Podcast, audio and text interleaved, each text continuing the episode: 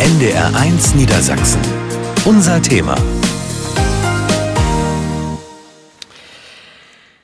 Was war denn das für ein Sommer? Erst unerträgliche Hitze im Juni und im Juli und dann die Kehrtwende im August, Regen ohne Ende. Volksfeste, wie das Maschseefest zum Beispiel in Hannover, fielen tagelang praktisch ins Wasser.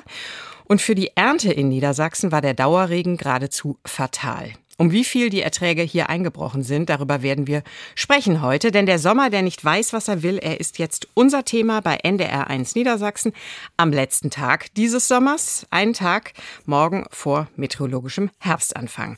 Mein Name ist Christina von Sass und ich freue mich über meine Gäste hier im Hörfunkstudio des NDR Landesfunkhauses am Maschsee in Hannover. Herzlich willkommen, Dr. Holger Henjes, Präsident des Landvolkverbandes in Niedersachsen. Schön, dass Sie hier sind.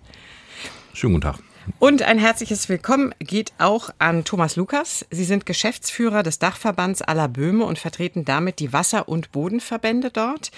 Was die Verbände genau tun, das werden Sie uns noch erklären. Erstmal herzlich willkommen. Schönen guten Tag. Und zugeschaltet aus unserem Studio in Göttingen ist Michael Rudolph. Sie sind Sprecher der Landesforsten für die Region Süd. Tja, Trockenheit, Waldbrandgefahr, all das, die Folgen für den Wald, da werden wir heute natürlich auch drüber reden. Schön, dass Sie zugeschaltet sind, Herr Rudolph. Ja, schönen guten Tag auch von mir aus Südniedersachsen. Ja, machen wir doch erstmal eine Bestandsaufnahme aus Sicht der Bauern, Herr Henjes. Was war denn das für ein Sommer? Also wenn man sich ihn als Landwirt bestellen dürfte, so würde man es genau nicht ordern. Es war alles zu, zur falschen Zeit. In der Hauptwachstumsphase, Mai, Juni bis Mitte Juli, hat es viel zu wenig geregnet, war es trocken. Und danach, wenn man dann die Getreideernte kam, ähm, die jetzt fast abgeschlossen ist, da äh, hat es dann ständig geregnet und vor allem nicht nur nicht normal und größere Menge, sondern permanent, so dass ein Großteil des Getreides, was vorher vertrocknet ist, dann auch noch verfault ist oder nee, zumindest drohte mhm. zu verfaulen so wünscht man es sich nicht. Nee, wir haben ja auch immer wieder aktuell dann berichtet im NDR. Herr Lukas, bevor Sie uns sagen, wie Sie auf diesen Sommer 2023 schauen, verraten Sie uns doch mal eben, was Wasser- und Bodenverbände eigentlich tun bei uns im Land. Sie sind ja für Beregnung zuständig, und zwar im Heidekreis, im östlichen Landkreis Pferden und im westlichen Landkreis Celle. Was sind konkret Ihre Aufgaben? Wasser- und Bodenverbände sind erstmal Körperschaften des öffentlichen Rechts. Das sind ähm, ähnlich hoheitliche Aufgaben haben die wie Kommunen. Ich sag mal, kann man nicht ganz so vergleichen, aber wie eine Stadt. Und die Aufgaben sind eigentlich, was heißt eigentlich uneigentlich? Es gibt verschiedene Arten von Wasser- und Bodenverbänden. Einmal die für den Unterhaltungsbereich, also für den Wasserabfluss sorgen. Es gibt besondere Unterhaltungsverbände, das sind äh, die für die Gewässer zweite Ordnung zuständig sind. Und Wasserbodenverbände gibt es auch Deichverbände. Das ist auch eine besondere Form von Wasserbodenverbände, um nicht zu vergessen auch die Beregnungsverbände. Und wie war der Sommer für Sie? Für mich persönlich war er gar nicht so schlecht, aber wir haben natürlich die Probleme, wo wir am Anfang des Jahres überlegen mit der Beregnung, wie wir das Wasser zurückhalten, um es in der Fläche zu halten, dass es den Pflanzen zur Verfügung steht. Wenn denn äh, wie im Ende Juli, August ein Regen Ereignis kommt von in drei Wochen von 200 Millimeter, dann sind die Gewässer in der Hochvegetationszeit verkrautet und das Problem ist, das Wasser kann nicht mehr abfließen. Mhm. Das läuft über die Flächen ab und schon nützt es gar nichts, wenn das Getreide trocken ist. Die Landwirte kommen gar nicht auf ihre Flächen, um das zu ernten, weil die mhm. Böden so aufgeweicht sind, mhm. dass ich eigentlich nur festfahren. Also Sie können im Grunde nur bestätigen, was Herr Hennies schon gesagt hat. Wir werden darüber sprechen, wie man Wasser künftig vielleicht besser im System halten kann. Kommen wir noch zu. Herr Rudolph, der völlig verregnete August war für viele nicht schön. Wir haben es gehört. Für die Bauern war er auch ein Riesenproblem. Aber die Trockenheit in den Wäldern, die hat er doch erstmal entschärft, oder? Ja, absolut. Und ich glaube, ich bin wahrscheinlich der Einzige in der Runde, der von einem Segen sprechen kann. Nach fünf trockenen Dürrejahren hat dieser Regen dem Wald absolut gut getan. Er kam natürlich richtig, er war überfällig. Ähm, Natürlich wünscht sich niemand in kurzer Zeit so viel Regen. Eine bessere Verteilung wäre wünschenswert gewesen, aber allein die Tatsache, dass mal wieder richtig ergiebige Regenfälle äh, gekommen sind, ähm, hat dem Wald unheimlich gut getan. Die Speicher sind wieder gefüllt, der Boden konnte sich, äh, konnte das Wasser aufnehmen. Aber wir haben natürlich nicht die Situation im Wald wie auf den Feldern, dass das Wasser sofort steht. Ähm, klar gab es auch mal Phasen, wo dann die Waldwege sehr feucht waren, dass man Gummistiefel brauchte oder die Forstmaschinen, die Holzabfuhr Probleme hatte. Aber ansonsten bin ich zumindest als Förster erstmal glücklich über jeden Regentropfen, der in diesem Jahr gefallen ist. Mhm. Also der Regen war ein Segen, jedenfalls im Wald. Hören wir mal, was Carsten Schwanke, der ARD-Wetterexperte, zu diesem Sommer sagt. Und mal vorweggeschoben, er betont, viel Regen, das heißt eben nicht kein Klimawandel. In diesem Jahr war es ein zu nasses Jahr. Okay. Wenn das Menschen nehmen, um den Klimawandel zu leugnen, fällt mir nicht mehr viel ein, vor allem nicht im Jahre 2023. Ich habe in meinem Berufsleben noch nie so viele Rekorde purzeln gesehen. Ich habe noch nie gesehen, dass die weltweiten Ozeanwassertemperaturen auf so ein Rekordniveau nach oben geschossen sind, deutlich höher als alles in den letzten Jahren. Und wir hatten im Juli 2023 weltweit gesehen den mit Abstand wärmsten Monat seit Beginn der Messaufzeichnungen. Das zeigt, der Klimawandel hat in diesem Jahr sogar noch weiter an Fahrt zugenommen. So, und dann erleben wir bei uns in Deutschland, in Niedersachsen, zwei Monate, die mal zu nass waren. Das kann vorkommen. Und wir müssen ja sogar davon ausgehen, dass wir in den nächsten Jahrzehnten im Mittel eher etwas zu viel Regen bekommen. Komma aber.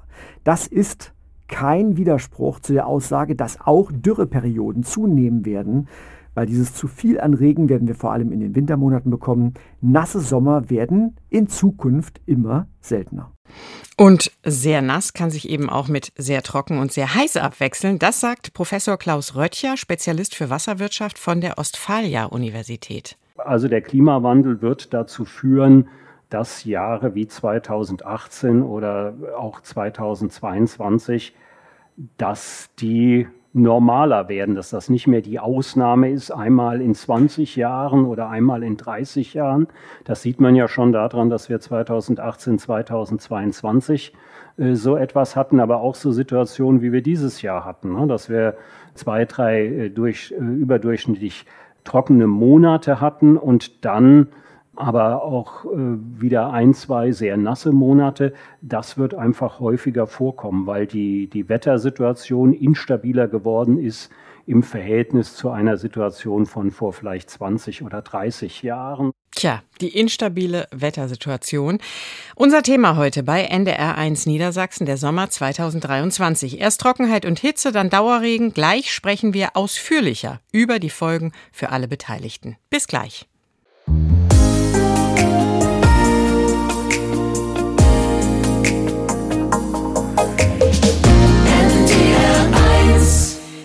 Wie haben Sie den Sommer in diesem Jahr erlebt? Erst unter der Hitze geschwitzt und dann über den Regen gestöhnt. Der Juli war ja nicht nur der heißeste seit Beginn der Wetteraufzeichnungen. Der August wurde dann auch noch zum nassesten August seit Beginn der Wetteraufzeichnungen. Wetterextrem halt in Zeiten des Klimawandels. Was das alles für Folgen hat, darüber sprechen wir heute, denn dieser Sommer ist unser Thema bei NDR1 Niedersachsen. Mein Name ist Christina von Sass und ich spreche über das Wetter mit dem Präsidenten des Landvolks, mit dem Geschäftsführer eines Dachverbandes der Wasser- und Bodenverbände und mit dem Pressesprecher der Landesforsten für die Region Süd in Niedersachsen. Der August war ja wirklich völlig verregnet. Was hat das denn eigentlich mit der Trockenheit der vergangenen Jahre gemacht? Hören wir zunächst nochmal Professor Klaus Röttcher von der Ostfalia-Universität zum Thema Dauerregen und die Dürre. Ja, also wenn man den Dürremonitor anguckt, dann gibt es dort äh, verschiedene Karten. Und äh, die, die Karte, die sozusagen ein, ein längerfristiges Bild ergibt, das ist die Karte, die uns eine Auskunft gibt über den über die ersten 1,80 Meter des Bodens. Also wie ist die, die feuchte Situation, wir reden da noch nicht über Grundwasser, sondern wie ist die bodenfeuchte Situation in diesem ersten 1,80 Meter. Und da sehen wir, dass wir im Osten und im Süden Deutschlands durchaus noch in dem Bereich außergewöhnliche Dürre äh, sind. Ne, wenn wir dagegen uns angucken, wie sieht das im Oberboden aus, in den obersten 25 Zentimeter, dann ist auf der Karte nur noch ganz wenige Flecken im Osten Deutschlands und ein bisschen was in Bayern äh, zu sehen. Und wenn wir pflanzenverfügbares Wasser angucken, dann sind wir hier in Niedersachsen auf jeden Fall überall ganz gut äh, versorgt. Aber man sieht eben auch, dass in den tieferen Bodenschichten, wobei wir ja tatsächlich so über die ersten zwei Meter hier im Moment noch sprechen, äh, dass dort immer noch äh, Dürre im Boden äh, herrscht. Und man sieht im Grunde, dass wir eine seit 2018 sich immer weiter aufbauende Dürre im Boden haben, die auch mal in einzelnen Jahren ein bisschen sich abgeschwächt hat. Aber im Grunde müssen wir sagen, seit den 50er Jahren hatten wir keine Periode, wo wir so viele Jahre hintereinander Trockenheit im Boden in diesen ersten zwei Metern in diesem Ausmaß hatten. Herr Rudolph, Sie sind von den Landesforsten. Man sagt ja immer, der Boden ist so trocken, dass gar keine Feuchtigkeit mehr in die tieferen Schichten durchdringt. Laut Heimholzzentrum bekommen viele Pflanzen ihr Wasser zum Beispiel nur aus den tiefen Bodenschichten bis 1,80 Meter Tiefe. Hat sich das durch den Dauerregen denn jetzt zumindest ein bisschen verbessert?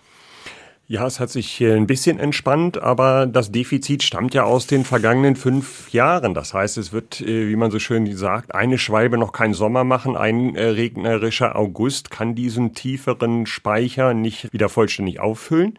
Dazu braucht es natürlich auch viele ähm, auf das ganze Jahr verteilte Niederschläge, nicht zu viel innerhalb kurzer Zeit. Deswegen wünschen wir uns natürlich auch wieder normale äh, Regenverteilung im gesamten Jahr, insbesondere auch im Winter, um diesen Speicher im Boden aufzufüllen. Für uns war jetzt erstmal ganz wichtig äh, für die Waldpflanzen, dass die obere Bodenschicht ausreichend wieder mit Wasser versorgt wird, weil da viele Millionen junger, neu gepflanzter Bäume dringend auf Regen warten und sich nur in dieser sehr dünnen oberen Schicht mit Wasser versorgen können. Mhm. Für die älteren Bäume braucht es natürlich auch das Wasser in ein, anderthalb bis zu zwei Meter Tiefe, weil sie dort in der äh, Sommerzeit auch ihr Wasser hinaufziehen bis in die Baumkronen und deswegen ist dieser im Boden tiefes Wasser auch unheimlich wichtig, dass sich dieser Speicher wieder füllen kann. Füllen kann. Mhm. Herr Hennies, für die Ernte war die ganze Feuchtigkeit ja ein Drama. Sie haben es schon gesagt. Schildern Sie uns doch nochmal, ähm, was das Problem dann ist, wenn das Getreide so nass ist. Ja, es gab ähm, mehrere Probleme gleichzeitig. Erstmal, auch durch diesen Starkregen war das Getreide so überreif, dass teilweise auch schon Körner ausgefallen sind. Also wir haben auch tatsächlich 10, 15 Prozent weniger geerntet in vielen Bereichen beim Getreide. Aber das, die größte Gefahr ist halt die Qualität, der Qualitätsverlust. Das Getreide fängt vorzeitig an zu keimen, weil es denkt, oh, klasse, warm, feucht, gute Keimbedingungen, aber genau dann, wenn es eigentlich geerdet werden sollte. Und dann ist es für die menschliche Ernährung nicht mehr geeignet. Also ein Großteil unserer diesjährigen Getreideernte ist nur noch als Tierfutter geeignet. Wir können doch ganz froh sein, dass wir in Niedersachsen noch eine äh, nennenswerte Tierhaltung haben, dass das auch noch abfließt. Aber Lebensmittel zu erzeugen sind, wird damit deutlich schwieriger. Mhm. Kann man denn schon sagen, was das dann für uns Verbraucherinnen und Verbraucher heißen wird? Äh, verknapptes Angebot heißt höhere Preise oder? ähm, ja, gut, der, auf den Mehlpreis wird, wirkt sich das nicht so schnell aus und da wird ja auch viel importiert. Äh, wo man Knappheiten merken wird, ist zum Beispiel bei der Braugerste. Also da ist tatsächlich viel verloren gegangen und äh, das heißt, Bier könnte tatsächlich teurer werden. Und das ist natürlich eine ganz schlechte Nachricht. ähm, Herr Lukas, Sie sind ja für die Beregnung zuständig. Wir haben es schon gesagt, wenn der Regen ausbleibt. Für Sie muss der ganze Regen doch erstmal gut gewesen sein, weil dann eben die 800 Beregnungsbrunnen für die Landwirtschaft nicht gebraucht werden ist doch auf jeden Fall billiger, oder gab es auch Punkte, wo, das, wo der Regen Ihnen Probleme gemacht hat? Nein, ich will mal auch ganz deutlich sagen, dass ich nur für Waldbesitzer ein Segen, das war für uns auch ein Segen der Regen, bloß eben in der Ernte von Getreide. Betonung auf Getreide. Es gibt noch andere Feldfrüchte wie Mais und Kartoffeln. Da war es ein absoluter Segen. Ja, und wenn die Ernte dann ein bisschen trockener wird, dass man den Mais und die Kartoffeln ordentlich ernten kann, ist das nur gut. Und wenn wir unsere Ressourcen, die wir äh, in Form von Förderung von Grundwasser schonen können, sind wir immer mit dabei. Und es ist ja auch nicht so, dass Beregnung der Landwirt aus Spaß macht und weil es ihm Freude macht. Das ist alles Arbeit und kostet Geld. Mhm. Ja. Ist ziemlich teuer, ne? Geben Sie uns doch mal eine Größenordnung. Das ist auch regional äh, sehr verschieden, weil wenn man Brunnen hat, im, ich sag mal im Allerbereich, die äh, maximal 20 Meter tief sind, ist die Förderung natürlich deutlich günstiger. Und wenn man Brunnen hat, die irgendwo an die 100 Meter tief sind und einen gewissen Druck, dann ist die Förderung deutlich teurer. Also pro Millimeter Regen, sag ich mal zwischen zwei und vier Euro. Mhm. Und kann man sagen, was das dann zum Beispiel für einen Landwirt bedeuten würde? Ja, das ist auch sehr verschieden. Ja, ich denke auch schon, ich bin Politiker, keine konkrete Antwort. Nein, aber ähm, das ist eben ein sehr breites Spektrum. Ja. Sagen Sie doch gern mal von bis, wenn, wenn man das sagen kann. Ja, also für Einzelbetriebe im Jahre 18 war so Stromkosten, Wasserkosten, Wasserpfennig, was da rumhört, also 100.000 ist mhm. eine Hausnummer für größere Betriebe, größere Kartoffelbetriebe. Mhm. Ja, auch für kleinere Betriebe, also mhm. 10.000, 15.000 Euro, mhm. geht mal schnell über den Tisch. Mhm. Und das ist eigentlich der Erhalt dieser Ernte oder der Erhalt mhm. und nicht ein deutlicher Mehrgewinn. So muss man es auch mal sehen. Und das Paradoxe dabei ist ja, dass, obwohl der August jetzt so nass war, dass viele Leute sagen, viele Experten sagen, es reicht eben trotzdem nicht aus. Hören wir noch mal rein bei Carsten Schwanke. Im Vergleich zu den vergangenen Jahren, zu den sehr trockenen und auch heißen Jahren, war es endlich mal wieder ein zu nasses Jahr oder ist es ein zu nasses Jahr und es tut gut. Wir müssen die Trockenheit gerade in den grundwasserführenden Schichten ausgleichen und da muss man ganz klar sagen, da hilft dieses eine zu nasse Jahr noch nicht. Wir bräuchten jetzt fünf solcher zu nassen Jahre hintereinander, damit wir dieses Grundwasserdefizit ausgleichen können. Aber immerhin, es ist mehr als nur ein Tropfen auf den heißen Stein. Es war jetzt mal richtig nass. Und das tat der Natur da draußen ganz gut. Zum Teil war es eben auch gerade auch für die Landwirtschaft wiederum dann schnell zu nass. Aber unterm Strich war es jetzt mal wieder anders als das, was wir in den letzten fünf Jahren erlebt haben. Mhm. Also es war mehr als ein Tropfen auf den heißen Stein. Aber wir haben ja noch das andere extrem, nämlich im Juni und Juli, die massive Trockenheit. Herr Rudolph, Sie haben die Jungbäume schon erwähnt im Harz. Die brauchen sehr viel Wasser. Wenn das dann nicht kommt, welche Folgen auch langfristig hat das dann? Für die neu gepflanzten Bäume mit ihren flachen Wurzeln kann das verheerende Folgen haben. Das heißt, es kommt zu Ausfällen. Die Pflanzen vertrocknen schlichtweg in dem Jahr, in dem sie in die Erde gekommen sind. Das sind gerade diese kritischen Frühjahrsmonate, weil sie ja noch kein tiefes Wurzelsystem haben. Dazu kommt häufig auch starker Wind, den wir auf diesen freien Flächen hatten. Das heißt, gerade im Harz, äh, wo dann kein Altbestand, kein alter Wald mehr ist, äh, kommt Sonne plus starker Wind dazu und äh, trocknet den Oberboden extrem aus. Da ist es wichtig, dass man in irgendeiner Weise für Beschattung, für ähm, Begleitwuchs und so weiter sorgt. Also alles zu tun, um diesen jungen, empfindlichen Pflanzen in den ersten kritischen Lebensjahren zu helfen. Das ist so unser Ansinnen. Das heißt auch, den Pflanzzeitpunkt auszudehnen, dass man mehr in den Herbst, in den Winter reingeht, dass man Containerpflanzen nimmt, dass man größere Pflanzen schon einsetzt mit einer tieferen Wurzeln, andere Verfahren. Das sind alles Methoden, die wir in den letzten letzten Jahren aus den Erkenntnissen dieser, äh, des Klimawandels ein, anwenden. Dazu gehören dann auch äh, Saaten, das heißt Bäume werden wieder verstärkt gesät, ähm, damit sie widerstandsfähiger werden und besser auch über Trockenphasen wie in den letzten Jahren hinwegkommen. Das sind also Anpassungen, äh, die im Wald erforderlich sind die der Klimawandel jetzt mit sich bringt, um den in dieser kritischen Anwuchszeit in den ersten Jahren den, den äh, jungen Bäumen eine bessere Überlebenschance zu bieten. Mhm. Herr Henjes, ähm, zur Landwirtschaft nochmal. Dürre und Trockenheit in den frühen Sommermonaten, die waren ja auch nicht gut. Was hat Ihnen da vor allem zu schaffen gemacht? Ja gut, so eine Frühsommertrockenheit sind wir gerade im Ostniedersachsen ja gewohnt. Sie war dies Jahr recht ausgeprägt und sie kam, sie kam sehr abrupt. Wir hatten ein kaltes, auch eher feuchtes Frühjahr und dann hatten viele Kulturpflanzen Probleme, sich dann umzustellen auf ab Mitte Mai warmes, trockenes Wetter ähm, und das zwei Monate lang. Ähm, das äh, hat denen schon zu schaffen gemacht, also vor allem dem Getreide. Gerade die späteren Kulturen wie Zuckerrüben, Kartoffeln, Mais, die sind da ganz gut mit klargekommen. Also es ist auch nicht nur alles schlecht gewesen. Mhm. Ähm, da, wo berechnet werden kann, konnte man dieses Defizit ausgleichen, aber da müssen wir eben auch gucken, diese Mengen sind begrenzt und ähm, da, da muss dann jeder Betrieb auch mit haushalten. Mhm. Was hören Sie da von den Landwirten und Landwirtinnen? Also was, was wir hören, was uns wirklich Sorge macht, dass wir in, in etlichen Bereichen äh, fallende Grundwasserstände haben und zwar vor allem im Wald. Also der Wald bei in der aktuellen Situation hat keine im, Flachland keine Grundwasserneubildung mehr. Also gerade die Nadelwälder nördlich, östlich von Hannover, die fallen richtig trocken. Und das heißt, und da pumpen aber die großen Grundwasserwerke weg. Also das macht uns am meisten Sorge, weil wir versuchen unseren Grundwasserkörper nachhaltig zu bewirtschaften, dass mehr reingeht als wir entnehmen. Und das ist in den Wassergewinnungsgebieten nicht mehr gegeben. Mhm. Was heißt das, Herr Lukas, wenn das Grundwasser immer weniger wird? Ja, das Grundwasser kann auch dennoch weniger verteilt werden. Das ist eine ganz einfache Antwort.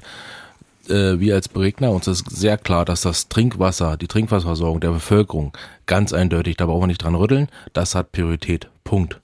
Ja, aber äh, wenn ein relativ feuchtes Frühjahr, wie es dieses Jahr war, und dann kommt die Trockenheit, äh, das ist ja nicht so, dass wir dann alle Rohre aufmachen und losberegnen. Wir überlegen ja mit dem erst, mit der ersten Beregnung, wo wir überall beregnen und wie lange halten wir das aufgrund der Menge, die wir zur Verfügung haben, durch.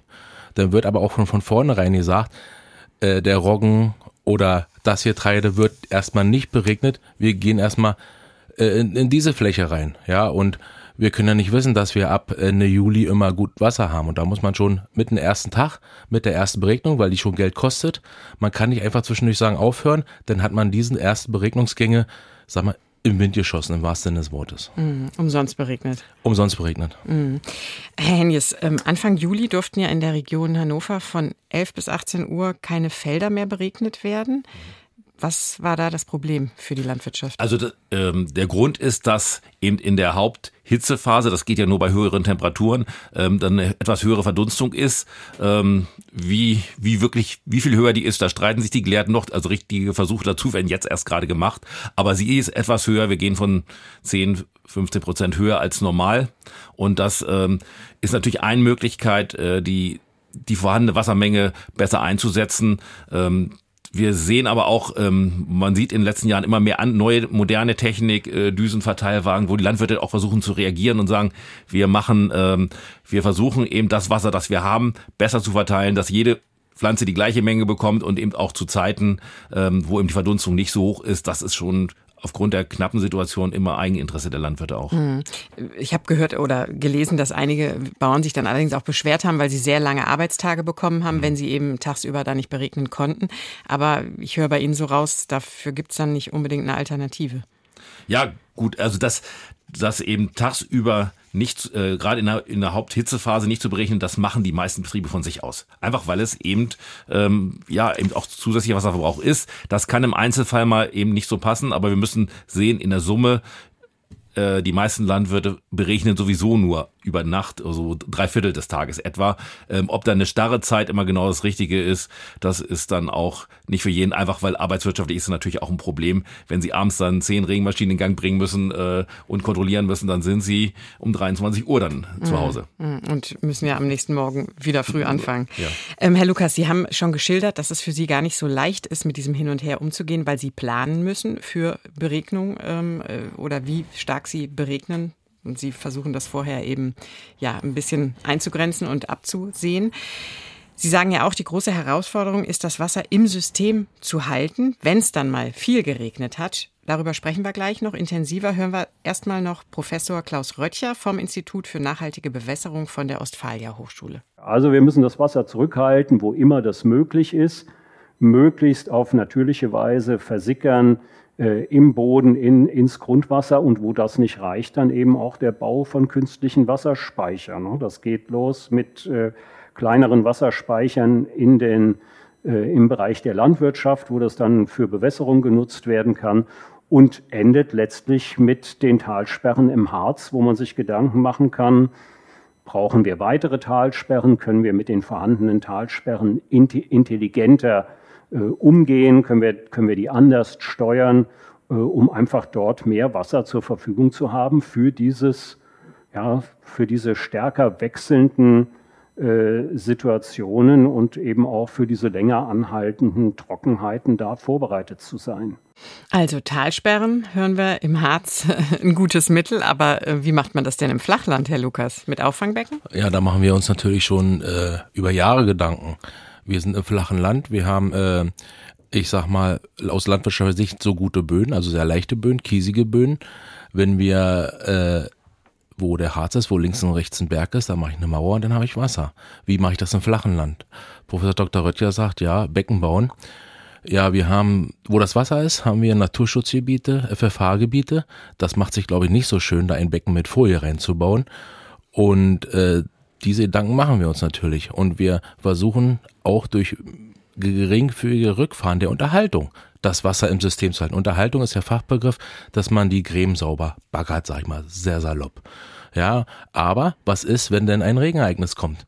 Dann habe ich gar keine Chance, weil Unterhaltung ist Vorsorge, Hochwasserschutz. Ja, und oder ich sag's mal ganz salopp, dass man einen Ballen Heu in ein Gewässer legt und dann das anstaut. Aber wir haben so durchlässige Böden, das würde ein, zwei Tage machen, dann geht das Wasser nach unten weg und nicht mhm. bergab. Also, also Sie, Sie, Sie, können das Wasser gar nicht so richtig gut im System halten. Also nicht auf relativ natürlichen Wege. Mhm. Und wenn man so ein Becken baut, das hört sich immer erstmal ganz gut an. Und 100.000 Kubik ist auch eine Riesenzahl. Aber wenn man ein Becken baut mit 100.000 Kubik, dann kostet ungefähr der Kubikmeter Stapel des Wasser, was ich nutzen kann, ja, gebrauchen kann, nicht verbrauchen, das ist nämlich ein Unterschied, von etwa 20, 25 Euro pro Kubikmeter. Und da sind wir bei 2,5 Millionen. Das soll nicht heißen, dass wir das Geld nicht ausgeben wollen. Ja, aber man muss da auch betriebswirtschaftlich denken. Mhm. Für manche Betriebe ist es einfacher, äh, alles wachsen zu lassen und aufzuhören. Denn. Herr Hennies, wie macht die Landwirtschaft das? Wie versuchen Sie, Wasser im System zu halten? Ähm, also erstmal, indem wir den Verbrauch besser steuern. Also eine breite Fruchtfolge, verschiedene Kulturen, vielleicht auch mal welche, die weiter aus dem Süden kommen, also angepasste Sorten. Sonnenblumen experimentieren wir gerade mit. Ähm, das macht's auch ähm, insgesamt, streut ein bisschen das Risiko, ähm, dass man nicht so anfällig ist. Das, das ist so der, der erste Schritt, den man machen kann. Das zweite ist, wir versuchen eben auch den Boden aufnahmefähig zu halten durch eine angepasste Bewirtschaftung, dass das Wasser, wenn es kommt, auch einsickert, dass es nicht abfließt. Ähm, wo wir dann irgendwie am Ende unserer Ratschläge sind, hier gerade hier rund um Hannover, wir haben in vielen Regionen keinen einzigen Graben, der mehr fließt. Wir können da gar nichts anstauen. Also die, die sind zwischendurch die Trinkwasserversorgung oder ist ja nicht nur Trinkwasser, die was, öffentliche Wasserversorgung, weil 90 Prozent geht ja nicht in die, äh, nicht im Bereich Trinkwasserhaushalt, sondern für andere Zwecke.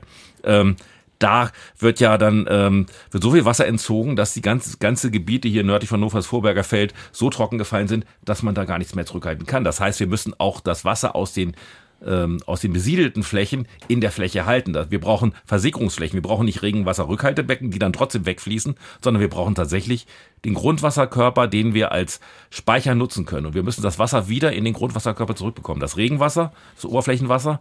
Und wir müssen auch über die Kläranlagen mhm. nachdenken. Es geht, es geht nicht mehr so, dass wir äh, hier in der Region Hannover ähm, über 100 Millionen ähm, Kubikmeter Wasser fördern, und die dann einfach in die Leine leiten und weg damit. Das ist keine nachhaltige Bewirtschaftung mehr. Das, das können wir uns dauerhaft in Niedersachsen nicht mehr leisten, in einigen Regionen so mit dem Wasser umzugehen. Herr Rudolf, schauen wir nochmal auf den Harz. Da sind ja die Folgen des Klimawandels ähm, schon jetzt äh, für alle Menschen im Grunde sichtbar geworden. Die Monokultur der Fichtenwälder sind ähm, schon zu 80 Prozent zerstört, sagen Experten. Was wird denn da in den nächsten Jahren und Jahrzehnten noch auf den Harz zukommen? Ja, das Wichtigste ist erstmal der Umbau des Harzwaldes hin zu, zu Mischwäldern, den voranzutreiben. Das ist ja ein Vorgang, der seit den 1990er Jahren im Gange ist. Das wird alles sehr natürlich langsam und vonstatten gehen, weil die Bäume extrem langsam natürlich wachsen. Aber dieser Umbau ist extrem wichtig, dass man jetzt nach äh, klimaangepassten Baumarten sucht. Also die Fichte hat unheimlich Probleme mit diesen Trockenjahren. Die wird nur noch in den höheren Bergregionen zu zu Hause sein, aber alles ähm, sonst wird mit Laub- und Nadelmischwäldern aufgeforstet werden. Und da sind Bau Bäume wichtig wie äh, Buchen, wie ähm, Ahorne, wie Eichen, Douglasien, Lärchen, sogar die Weißtanne ist mittlerweile in den Harz eingezogen. Und da wird es noch ganz viele andere Baumarten, Linden, Kirschen und ähm, auch Baumarten, an die wir vielleicht bisher noch nicht so gedacht haben, wird es um diese Arten gehen, die also Trockenjahre besser überstehen können. Das ist eine ganz wichtige Aufgabe aber auch so das Wassermanagement, das, was wir eben besprochen haben. Wie kann man Wasser im Wald halten, im System belassen, äh, renaturieren von Mooren, von großen Wasserspeichern in, in den Harzer Wäldern ist ein ganz großes Thema. Auch im Solling, der äh, Solling ist ja auch eine große Trinkwasserregion. Da sind schon seit 1970er Jahren äh, Waldmoore wieder renaturiert. Auch das sind alles Entwicklungen, die dazu dienen, ähm, den Wasserkörper, die Wassergewinnungsgebiete Wald ähm, zu verbessern und mehr Wasser im System zu halten. Dieser Sommer hat uns alle Nerven gekostet in Niedersachsen. Erst viel zu trocken, dann viel zu nass. Dass Wetterextreme zunehmen werden aufgrund des Klimawandels, das scheint logisch zu sein, beziehungsweise unausweichlich. Was das für die Landwirtschaft, für die Wälder und für uns alle im Land bedeutet, darüber haben wir gesprochen. Und jetzt wollen wir gleich noch darüber reden, was passieren muss. Unser Thema heute, der extreme Sommer in diesem Jahr in Niedersachsen. Bis gleich. NDR 1 Niedersachsen. Unser Thema. Dürre und Dauerregen. Das waren unsere Begleiter in diesem Sommer in Niedersachsen. Zwar nicht zur gleichen Zeit, aber eben hintereinander mit zum Teil fatalen Folgen, wie wir gerade schon gehört haben. Über die Bedingungen und über die Folgen des Wetters haben wir gesprochen, denn das ist unser Thema heute bei NDR 1 Niedersachsen. Jetzt wollen wir noch über die Zukunft reden und was passieren muss, damit wir auf solche Wetterlagen künftig möglichst besser vorbereitet sind. Meine Gäste im Studio sind Dr. Holger Henjes vom Niedersächsischen Landvolk, Thomas Lukas vom Dachverband der Wasser Wasser- und Bodenverbände für die Region aller Böhme und Michael Rudolph von den Landesforsten und zwar für die Region Süd. Herr Rudolph, Sie haben gerade uns schon viel gesagt über die äußerst schwierige Lage im Harz. Wir alle haben die Bilder der ja, toten Bäume zum Teil, die, dort, die dort stehen, tausendfach, hunderttausendfach vor Augen. Jetzt läuft bei Ihnen in den Landesforsten gerade Inventur. Die Ergebnisse gibt es aber erst im Herbst. Wie, wie können wir uns das vorstellen? Sie zählen die Bäume und mit was für einem Ergebnis rechnen Sie dann? Ja, für uns ist natürlich jetzt ganz äh, entscheidend zu wissen, wie viel Hektar, wie viele Flächen sind neu anzupflanzen, wo ist der alte Fichtenwald verschwunden, was ähm, können wir an neuen Baumarten, neuen Waldgesellschaften dort wieder aufforsten. Diesen, äh, diese Inventur braucht also für uns äh, einen Zeitraum, dass wir eben entsprechend die Pflanzen bestellen können. Das muss man ja auch Jahre vorher äh, planen und man kann nicht die verloren gegangenen 30.000 Hektar Wald innerhalb von fünf oder zehn Jahren wieder komplett ersetzen. Bäume wachsen extrem langsam. Wir schaffen in einer Saison zum Beispiel der zurückliegenden zweieinhalb Millionen neuer Bäume zu pflanzen und zu sehen. Äh, das sind 800 Hektar und wir sprechen von einer vielfachen Menge, die es aufzuforsten gilt. Also Inventuren helfen uns dabei äh, zu erfassen, wo sind Freiflächen, wo sind äh, vielleicht natürliche äh, verjüngte Bereiche, wo schon äh, neuer Wald von alleine kommt, wo brauche ich nicht mehr aufzuforsten. Und deswegen äh, machen wir alle zehn Jahre die regelmäßigen Waldinventuren und planen daraus für die Zukunft. Mhm. Planen, das ist schwierig geworden. Herr Lukas, ähm, in 50 Jahren wird es mehr Regen geben als heute, sagen Experten, aber dann eher im Winter und gleichzeitig werden wir trockene Sommer haben. Wie können wir denn damit umgehen? Worauf stellen Sie sich ein? Ja, das ist natürlich, wie wir schon in den Vorgesprächen oder in den Gesprächen hier vor das betont haben, es wird ja nicht einfacher. Und darum kann es nur sein, das ist ganz wichtig, dass die Komponente Mensch, sprich alle, die das Wasser brauchen, miteinander mehr sprechen und nicht übereinander sprechen, sag ich mal so salopp. Ja, dass wir gemeinsame Projekte entwickeln, das ist ganz wichtig. Für, für die Region an sich, wo es flache Land ist, wird es nicht einfacher. Das ist auch einfach so. Aber man hat auch gesehen jetzt konkret, dass das Wasser auch gut aufzunehmen ist in Teilgebieten auch die 200 Millimeter. Aber die Zukunft, da müssen wir uns wirklich noch tief Gedanken machen. Wasserrückhalt, Wasserrückhalt und Wasserrückhalt, denke ich. Das ist die einzige Chance, die wir haben. Und wahrscheinlich müssen wir auch alle noch viel, viel sparsamer mit Wasser umgehen. Ja, da muss sich jeder an seine Nase fassen. Ja, ob man, ähm, will das nicht verteufeln, ich wurde auch von meiner Familie gezwungen, einen Pool aufzustellen. Aber man muss vielleicht keinen Pool haben mit 19 äh, Kubik. Vielleicht tun es 6 Kubik auch aus. Ja. ja, da geht's los. Mhm. Ja, so einfach muss man es mal sagen. Mhm. Herr Henjes, Sie haben schon gesagt, ähm, es müssen vielleicht auch einfach andere Früchte angebaut werden. Äh, mehr Südfrüchte, die weniger Wasser bauen, äh, die weniger Wasser brauchen. Was können die Landwirte noch tun, um das Risiko zu minimieren und um vielleicht weniger Wasser für Beregnung zu brauchen? Gut, das gilt für Land- und Forstwirtschaft gemeinsam. Wir brauchen mehr äh, klimaangepasste Arten, Sorten. Ähm, wir müssen sehen, dass das Wasser, wenn es kommt, gut im Boden versickern kann, dass die Böden immer aufnahmefähig sind, dass sie häufig auch eine leichte Pflanzendecke haben oder Mulchdecke, damit das Wasser einsickern kann. Und äh, die Landwirte sind auch bereit, Flächen für Versickerung bereitzustellen, Gräben, aber auch Teilflächen in den Flussauen. Ähm, es muss nur organisiert werden und es muss, die Lasten müssen fair verteilt werden auf alle, nicht auf Einzelne. So, das ist der Teil der Landwirtschaft. Aber dann brauchen wir insgesamt auch ein komplettes Umdenken, einfach was unsere Wasserversorgung angeht. So können wir nicht weiter wirtschaften. Das ist nicht nachhaltig. Wir machen hier gerade in Ostniedersachsen einen massiven Raubbau an unserer natürlichen Ressource Wasser. Also das müssen wir, wir müssen das im Endeffekt das Abwasser so sauber bekommen, dass wir es hier in des, ähm, im System behalten können, dass wir es wieder zurückführen können in die Wassergewinnungsgebiete, in die Moore, damit wir endlich wieder genug Wasser haben. In der Summe haben wir genug, aber wir leiten einfach zu, zu viel über die Flüsse Richtung Nordsee. Das kann und, doch eigentlich gar nicht so schwierig sein, was Sie, was Sie sagen, was passieren muss. Warum passiert das bisher nicht? Ähm, weil gerade zum Beispiel die Abwasserreinigung ist sehr teuer. Gerade diese sogenannte vierte Reinigungsstufe, die kostet Geld. Da muss auch viel gemacht werden und es war einfach zurzeit viel zu bequem, Wasser pumpen und ab damit. Das, äh, das, aber das müssen wir uns abgewöhnen. Das können wir uns als Landwirte, könnten wir uns das gar nicht leisten und als, ähm, als Gesellschaft sowieso nicht. Und das heißt, die Politik muss jetzt auch die Rahmenbedingungen setzen, einmal was diese Wasserreinigungsvorschriften angeht, damit wir das Wasser hier halten können, aber auch wie man dann diese Kosten, die dann entstehen, umverteilt, dass alle sie tragen und nicht nur Einzelne. Mhm. Herr Rudolph, Sie haben ähm, beschrieben, dass Sie ja im Harz äh, im Grunde versuchen anzupflanzen gegen, äh, gegen den Klimawandel und gegen ähm, die schwierige Lage für die Bäume dort. 2,5 Millionen Bäume, ne, haben Sie, mhm. glaube ich, gesagt, ja. haben, Sie, haben Sie jetzt kürzlich äh, neu gepflanzt. Wird das denn schon helfen, beziehungsweise ab wann macht sich das dann überhaupt bemerkbar? Naja, diese kleinen Bäume sind jetzt vielleicht kniehoch, äh, die wachsen so in zehn Jahren äh, so ja, fünf, sechs Meter hoch, in 20 Jahren sind sie haushoch, das dauert alles seine lange, lange Zeit. Aber sowas wie ein kleiner Effekt, eine Bewaldung, Beschattung, ähm, dass dieser, diese Flächen wieder Trinkwasser filtern, reinigen können, das wird so in 20, 30 Jahren schon ähm, der Fall sein.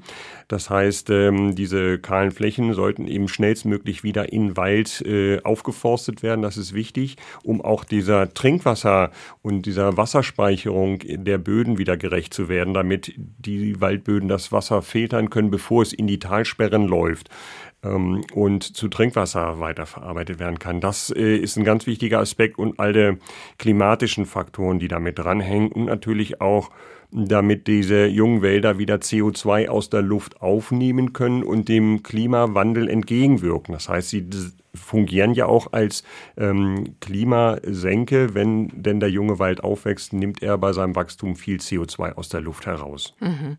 Und das ist natürlich in Zeiten von Klimawandel und Klimakrise äußerst wichtig.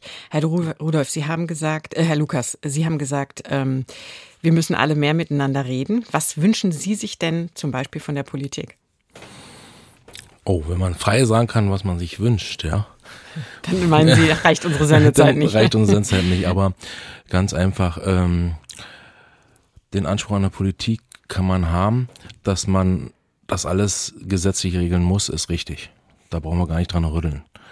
Aber wie man zum Ziel kommt, ja, ob man über Berlin aus dem Heidekreis nach Hannover fährt oder direkt, das ist eine Frage und diese Weichenstellung muss die Politik machen dass auch den Behörden auf Kreisebene, unter Wasserbodenbehörden, unter Naturschutzbehörden das Kreuz so gestärkt wird, dass auch wieder mal Entscheidungen getroffen werden, kurzfristige Entscheidungen.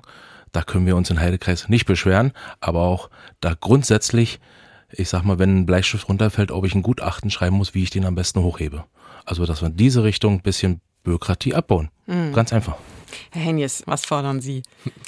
Also tatsächlich den gesetzlichen Rahmen zu schaffen, dass, dass wir unser Wassersystem umbauen können. Also dass wir Wasser wieder dorthin auch pumpen können, wo es, wo es dringend gebraucht wird, äh, dort zurückhalten können, wo noch genug ist und dass wir ähm, das Wasser eben, was wir gebrauchen, auch in, dem, in der Industrie, in der in den Haushalten, in den Städten, ähm, dass wir das wieder zurückführen können. Und da müssen die gesetzlichen Rahmenbedingungen für geschaffen werden. Das ist, da ist Niedersachsen gegenüber anderen Bundesländern relativ weit zurück. Also Baden-Württemberg oder NRW sind da deutlich weiter. Und da muss auch das Land seine Hausaufgaben machen. Gibt es denn auch äh, eine Form von Landwirtschaft, die vielleicht nicht so wasserintensiv ist? Ähm, wenn wir Lebensmittel erzeugen wollen, also gerade für den menschlichen Verzehr, brauchen wir immer relativ viel Wasser. Tierhaltung kommt mit, meistens mit etwas weniger aus, ähm, aber das ähm, natürlich kann man sich können wir uns anpassen, eben indem wir äh, versuchen, eben die Böden fruchtbar zu halten, dass wir Humus aufbauen, mehr Wasserspeicherfähigkeit. Aber die Effekte sind da, aber sie sind halt begrenzt. Also wir können, Landwirtschaft führt ja noch im, zur Grundwasserneubildung. Also wir sind ja eigentlich noch da in dem Bereich, wo wir Wasserüberschüsse haben. Die haben wir in anderen Bereichen eben nicht mehr. Mhm. Herr Rudolph, ähm, was, was ist Ihr Wunsch aus Sicht der, des Waldes an die Politik?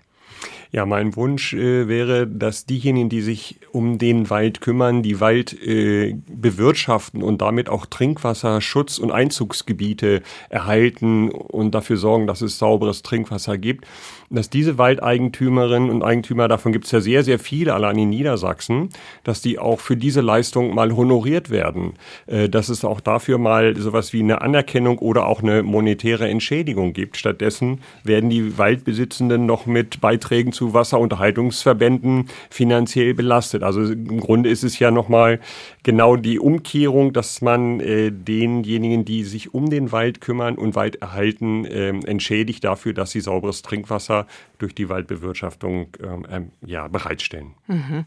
Also ähm, weniger, ähm, ich gucke gerade mal zu Herrn Rudolf, äh, nicht zu Herrn Rudolf, zu Herrn Lukas, ähm, weniger, äh, weniger Beiträge, die Sie zahlen zum, müssten an Zum Beispiel Verbände. für die, genau, für die Waldbesitzenden, die ja die Unterhaltungsverbände auch mit Beiträgen äh, finanzieren.